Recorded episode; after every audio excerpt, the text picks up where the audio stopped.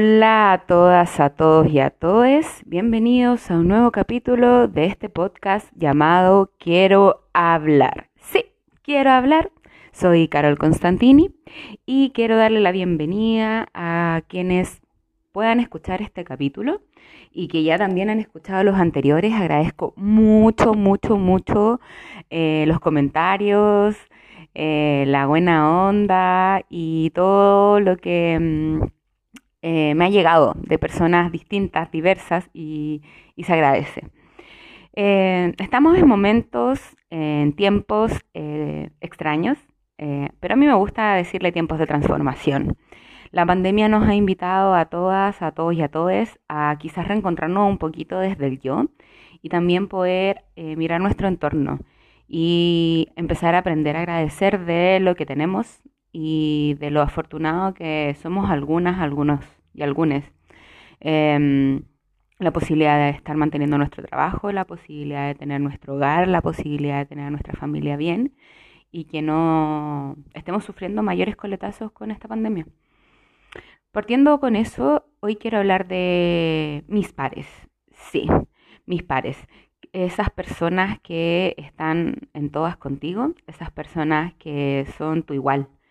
Y mm, si me voy a mi historia personal, mi primera par es mi hermana. Sí, una par media dispar en verdad. Mi hermana se llama Viviana y nosotras tenemos 14 años de diferencia. Como he dicho en podcasts anteriores, yo tengo 33 y ella tiene hoy 47. Em, por lo que comprenderán que mi primera infancia, mi hermana fue entre una hermana amiga y un poco mamá, en verdad. Y ese rol eh, con el tiempo fue mutando. Hoy claramente ya somos más cercanas en edad, en experiencias, en vivencia. Si bien somos muy distintas, eh, somos muy iguales y de ella aprendí muchas cosas como cosas muy importantes que eh, me ayudan hasta el día de hoy. ¿Cómo? Abrochar los zapatos. Mi hermana fue la, persona que me enseñó a abrocharme los zapatos. Eh, y recuerdo total y absolutamente ese día.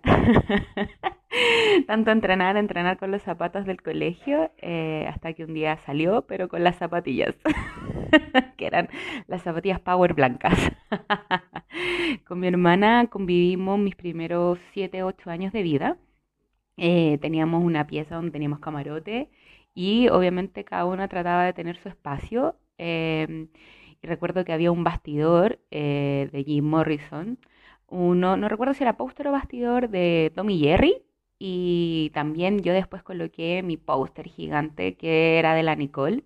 Yo creo que muchas chicas de mi edad, o chicos de mi edad, o chiques, em, lo tuvieron, que el del disco de Ameluz donde la Nicole sale así media rockera, como con un strapper negro, una mini de cuero negra y un collar colgando una estrella. Soñado, eh, y bueno, mi hermana después, como les dije al principio, ella era 14 años mayor que yo, así que mm, claramente ella después se casó y formó su familia y se fue de la casa y quedé con mis padres. Entonces ahí vino mi proceso, mi primer proceso, yo creo que medio de transformación, de cambio como niña, de experimentar la ida de un alguien eh, y de un par finalmente, eh, un desapego importante. Eh, esto lo voy a confesar a voz pública, hermana, si escuchas este podcast te vas a reír mucho. El día que ella se casó yo lloraba, así los videos, los VHS la otra vez los estaban viendo y se mataban de la risa porque sale mi llanto de fondo, hermanita, hermanita, no te vayas, no te cases. Lo cual generó en mí también, estuve un mes durmiendo con la foto de mi hermana en la casa. Pero bueno, procesos de cambio que yo creo que siendo adulto igual a veces nos cuestan caleta.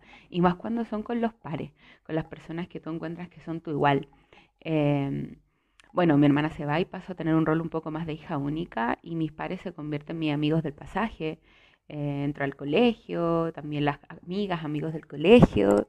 Eh, tuve la suerte de estudiar en un colegio en la misma villa donde vivía, entonces era todo muy familiar, muy uno. En esa misma época me acuerdo que chica, 8 o 9 años, pesqué a mi mamá y le dije quiero hacer la primera comunión, siendo que mi familia en verdad nunca ha sido muy religiosa. Em, y así, y así empecé a crecer, a buscar eh, gente con quien vincularme. Eh, me acuerdo que tuve una muy buena amiga en el pasaje, que lamentablemente sus papás por temas de, no sé, religión, vida, anda a saber, vida adulta, qué pensaban ellos, Eh, de la noche a la mañana se fueron, no me despedí, nunca más supe de ella. Eh, en el colegio también me pasó con unas cuantas compañeras hasta que llego a quinto básico y conozco a dos chiquillas la raja, que con una de ellas eh, hace un par de semanas nos volvimos a reencontrar después de varios años sin saber ni vernos la una a la otra. cariños Marcela, si estáis escuchando este podcast. Con ella aprendí a ser más parpos, con ella empezamos a, tener nuestras primeras aventuras, a descubrir la música. Eh, en esa época estaba full de moda la rock and pop, empezamos a escuchar la rock and pop, a prestarnos CD. Eh, las chiquillas eran un poquito, sus papás tenían mejores trabajos que los míos, entonces, eh, no sé, pucha, yo con ella descubrí el internet. además éramos mateas las tres, entonces teníamos la Jocelyn en el primer lugar, la Marcela el segundo y el tercero, y así nos íbamos em, siempre, entonces siempre estuvimos en los talleres extraprogramáticos que, que de computación, eh, hicimos un diario del colegio y fuimos muy partner hasta que salimos de la media, perdón, de la básica y cada una tomó como un poco su rumbo porque yo vivía en Maipú, Camino Melipilla, que es un lugar que hoy es más conocido, pero estoy hablando 20 años atrás casi. Em, donde era todo muy distinto. Entonces yo me vine a estudiar al centro, me levantaba súper temprano em, y así eh, empezamos a distanciarnos y no saber de la una a la otra. Incluso éramos tan mateas, cabrón, que en esa época no existían los celulares y el internet estaba como recién entrando un poquito más masivo, pero era súper caro. Y además primero tenéis que tener un computador para poder tener acceso y además teléfono, porque las conexiones a internet eran por teléfono. Y desde ese lugar eh, estudiamos por teléfono fijo, pues nos llamábamos y nos turnábamos y no, full, full matea. bueno, en primero medio seguí estudiando en Maipú en un colegio. Me acuerdo que ahí también fui presidenta del curso y obtuve el primer lugar, pero no me gustó porque yo por, por temas familiares, económicos, sabía que tenía que estudiar en un colegio técnico. Entonces yo nunca pasé por la filosofía ni, ni nada de esos ramos que te hacen en un científico humanista. Eso lo fui aprendiendo por mis amigas y amigos que estudiaron en colegio científico humanista que les permitió el día de mañana ir a una universidad eh, estatal, eh, tener becas, en algunos casos postular al CAE en su momento ya, eh, y yo no. Yo fui de la otra línea de, de la juventud que tuvo que aprender a trabajar y estudiar. y desde ese lugar también es donde conoció distintos pares.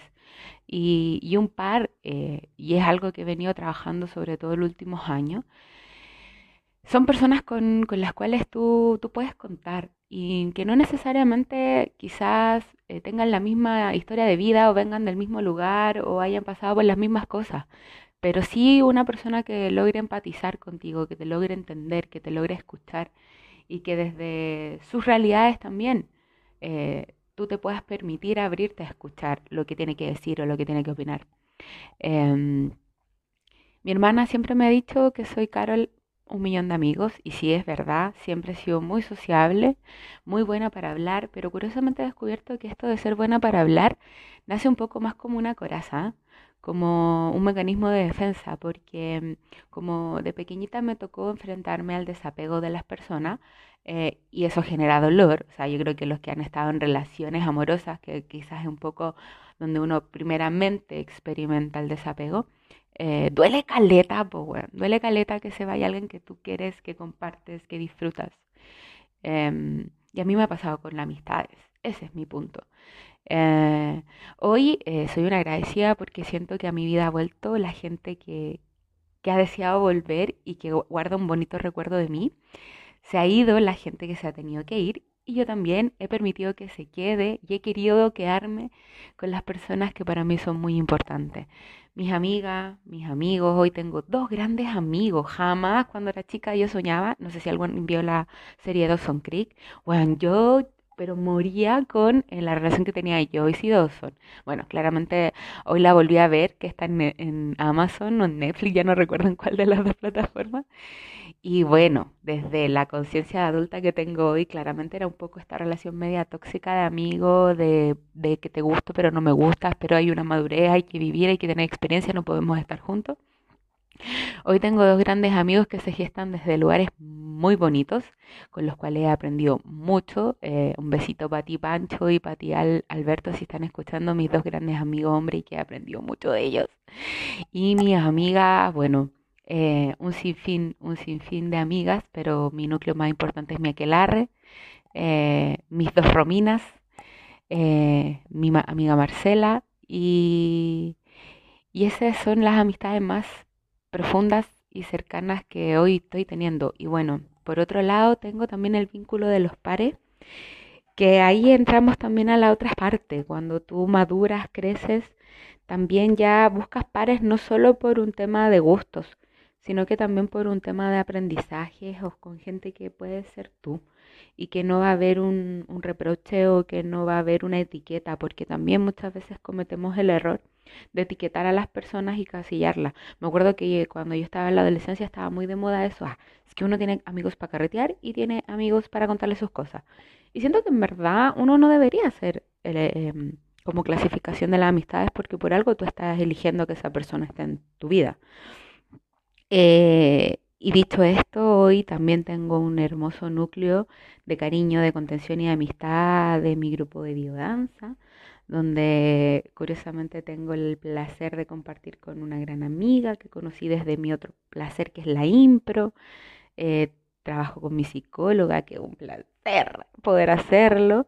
Y desde ese lugar construir vínculos, vínculos con los pares que pucha que nos cuesta. El último tiempo he estado conociendo a distintas personas por, lo, por mi emprendimiento, por improvisación, por la agrupación de impro que estoy colaborando y, y he seguido abriendo los mundos. Yo creo que muchas veces nos estancamos con los pares, decir, no, aquí me siento cómodo y vamos. Y a veces se te olvida que hay un mundo más. Me pasó, ponte tú, yo amo la música.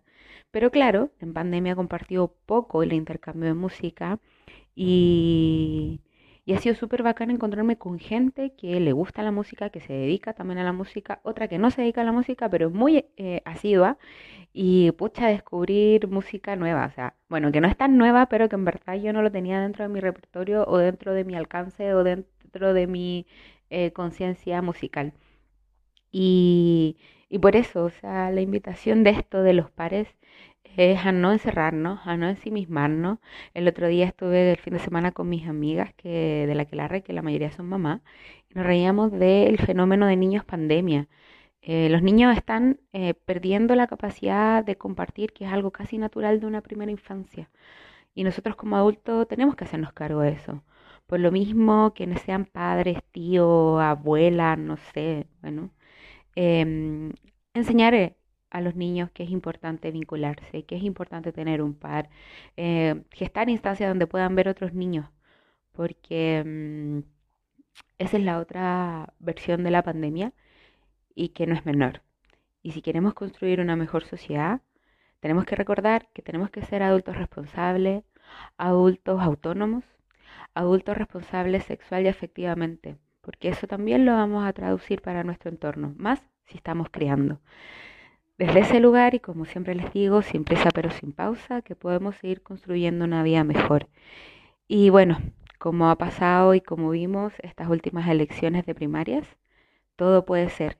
Y no le tengamos miedo al cambio, no le tengamos miedo a la transformación, no le tengamos miedo a ser diferentes. Besos, abrazos. Esto fue Quiero hablar.